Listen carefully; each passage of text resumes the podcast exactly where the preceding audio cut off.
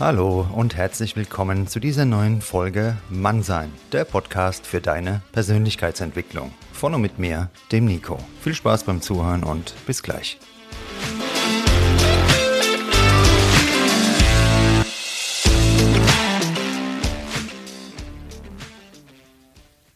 Grüßt euch, meine lieben Sünder und alle diversen Heiligen. Ich entschuldige mich an dieser Stelle bei jedem, dem ich je mit irgendeiner Aussage in meinem Podcast zu nahe getreten bin, und da sind wir auch schon bei unserem heutigen Thema Vergebung. Ein Hörer hat sich dieses Thema gewünscht und ich möchte deshalb gerne darauf eingehen. Groll mit uns herumzutragen kann unsere Lebensqualität erheblich einschränken und deshalb ist die Bereitschaft und Fähigkeit, anderen zu vergeben, vor allem für uns selbst eine Befreiung. Idealerweise erreicht uns eine aufrichtige Entschuldigung, die es uns natürlich leichter macht als Uneinsichtigkeit. Dennoch sollten wir Vergebung alleine unserem Seelenfrieden zuliebe nicht von einer ausgesprochenen Entschuldigung abhängig machen. Aber dazu später nochmal mehr. Jetzt schauen wir uns erstmal die wertvolle Fähigkeit an, folgende vier Worte auszusprechen. Es tut mir leid. Vielen von uns fällt es schwer, sich zu entschuldigen. Fehler gehören jedoch zum Leben. Peinlichkeiten kommen in einem gelebten Leben zwangsläufig vor. Wahre Größe zeigt der Mensch, der sich reflektiert und entschuldigen kann. In einer aufrichtig ausgesprochenen Entschuldigung äußern wir unser Bedauern, zeigen Reue und erkennen damit an, dass wir etwas falsch gemacht haben. Am Ende bitten wir in der Regel um Verzeihung. Ob unser Gegenüber uns die Hand reicht oder unsere Entschuldigung lieber nicht annehmen möchte, ist dann natürlich seine Entscheidung. Diese Entscheidung mindert jedoch nicht den Wert unserer Entschuldigung. Umgekehrt gilt das Gleiche. Ich plädiere jedoch generell dazu, eine Entschuldigung anzunehmen. Ob wir dann trotzdem noch Kontakt mit der betreffenden Person haben möchten, ist davon völlig unabhängig.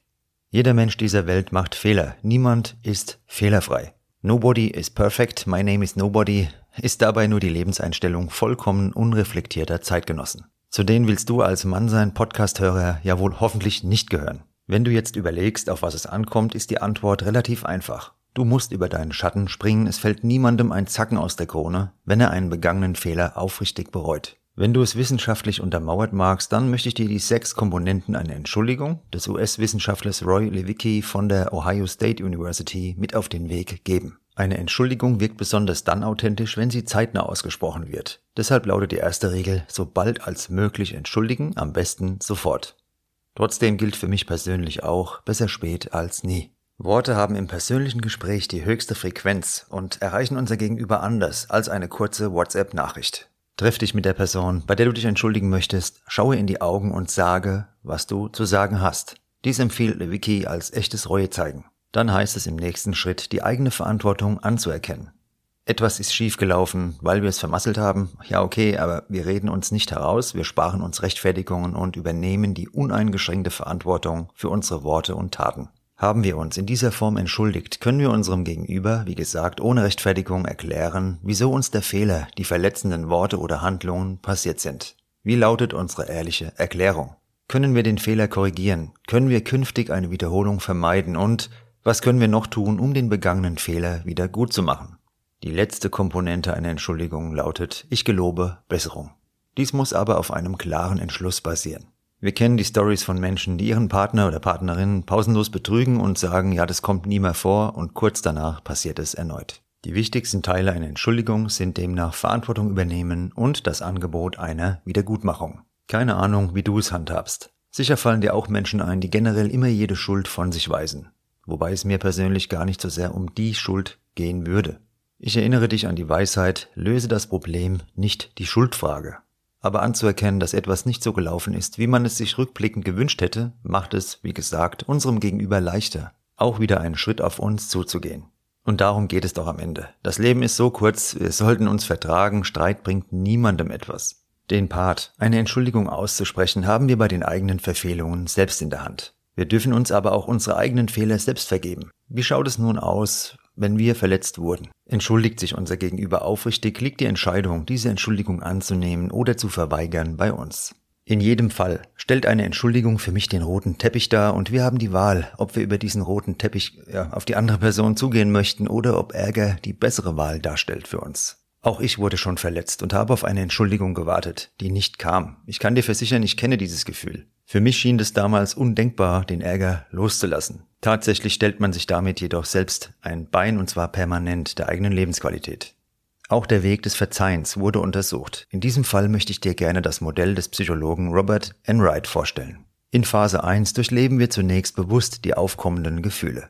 Teilweise sind uns manche Verletzungen aus der Vergangenheit auch gar nicht mehr im Zusammenhang mit heutigen Problemen bewusst, da sie in unserem Unterbewusstsein wirken. Unverdaute Kränkungen arbeiten ähnlich in uns wie unverdaute Nahrung. Deshalb kommt es auf dem Weg zur Vergebung auch immer wieder zu einem Wechselbad von Fortschritten und dann wieder Rückfällen in der Art, dass sich diese Vergebung undenkbar anfühlt. Es führt kein Weg daran vorbei, den Tatsachen ins Auge zu schauen, auch wenn diese manchmal wehtun. Um hier weiterzukommen, brauchen wir nach Enright als zweiten Schritt den klaren Entschluss zu vergeben. Wir müssen uns darauf einlassen, weil wir erkennen, Groll sabotiert am Ende nur uns selbst. In Phase 3 entwickeln wir Verständnis für den Menschen, der unsere Grenzen missachtet und uns verletzt hat. Für etwas Verständnis zu entwickeln bedeutet nicht, es gut zu heißen. Das ist ganz wichtig, dass du diese Trennung dir bewusst machst. Der Wunsch nach Rache, Angriff und Co. macht uns auf Dauer krank. Und so schließt das Modell von Enright auch mit der Akzeptanz des Geschehenen ab. Mitgefühl ist besser für unser Wohlbefinden als Wut. Wir handeln in der Regel so, wie wir es können. Dein Gegenüber wusste es nicht besser oder konnte es nicht besser. Schwer zu akzeptieren, aber wie bewertest du denn dein eigenes Verhalten? Hast du andere verletzt, weil du ein schlechter Mensch bist oder weil du es leider zu diesem Zeitpunkt nicht besser konntest? Wie lautet deine Antwort? Egal wie du dich entscheidest, eine Sache ist Fakt. Wut und unterdrückte Gefühle fördern zahlreiche Erkrankungen. Diabetes, Magenprobleme, Rückenleiden, erhöhter Blutdruck, Herzerkrankungen, die Liste ist lang. Das Immunsystem arbeitet bei Stress schlechter und wir bekommen leichter einen Infekt.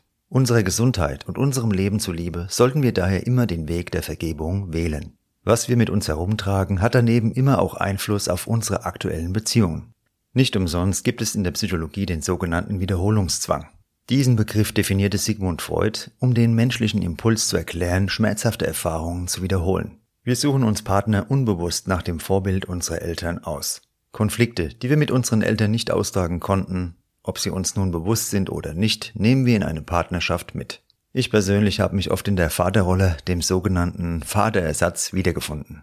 So etwas ist allerdings zum Scheitern verurteilt, denn die Vergangenheit ist vorbei. Kein Partner der Welt kann das wieder gut machen, was Eltern einst versäumt haben. Und so kam es zur Aufwertung, ich war der beste Mann der Welt und dann, wenn die Enttäuschung groß war, weil scheinbar doch nicht alles wieder gut gemacht werden konnte, war ich ganz schrecklich. Umgekehrt lag natürlich auch meine Partnerinnenwahl dort begründet, in diesem Muster. Und wie es die Psychologie mehrfach untersucht hat, geht es uns ausnahmslos allen so. Wir glauben, wir würden bewusst auswählen, in Wahrheit steuert uns unsere Vergangenheit. Ein Grund mehr, alte Kränkungen ungeschönt anzuschauen und, soweit es uns möglich ist, aufzulösen. Erst wenn uns solche Muster bewusst sind, wir die Bereitschaft haben, sie loszulassen, dann werden neue Erfahrungen möglich. Das kann ich dir nur bestätigen aus eigener Lebenserfahrung. Vergebung ist also keine kleine Sache, sondern sie kann einen enormen Einfluss auf unser gesamtes Leben nehmen. Wie so oft ist es auch bei größeren Kränkungen ein längerer Prozess sie aufzulösen. So etwas geht nicht von heute auf morgen und deshalb gibt es dazu auch leider keine Zauberformel, die ich dir an dieser Stelle präsentieren könnte. Den Kern dessen, worum es bei Vergebung geht, hat Louis Benedictus Smedes mit folgendem Zitat auf den Punkt gebracht. Zu vergeben bedeutet, einen Gefangenen freizulassen und zu erkennen, dass dieser Gefangene du selbst warst. In diesem Sinne wünsche ich dir von ganzem Herzen die Fähigkeit, dich zu entschuldigen und anderen ihre Fehler zu vergeben. Du hast deinen inneren Frieden mehr als verdient. Schreibe mir gerne dein Feedback. Wie hat dir die heutige Folge gefallen? Was hättest du dir noch gewünscht? Folge mir auf Instagram und unterstütze mich mit deiner Bewertung auf deinem Streamingdienst. Wie immer freue ich mich auch über deinen Themenvorschlag. Diese Folge ging wie gesagt auf einen solchen Hörerwunsch zurück. Und ganz am Ende möchte ich diese Folge heute noch mit einem Zitat von Johann Wolfgang von Goethe abschließen. Hast du einen Menschen gern, so musst du ihn verstehen musst nicht immer hier und da seine Fehler sehen. Schau mit Liebe und verzeih, denn am Ende bist du selbst nicht fehlerfrei. Dir eine gute Zeit und bis bald, dein Nico.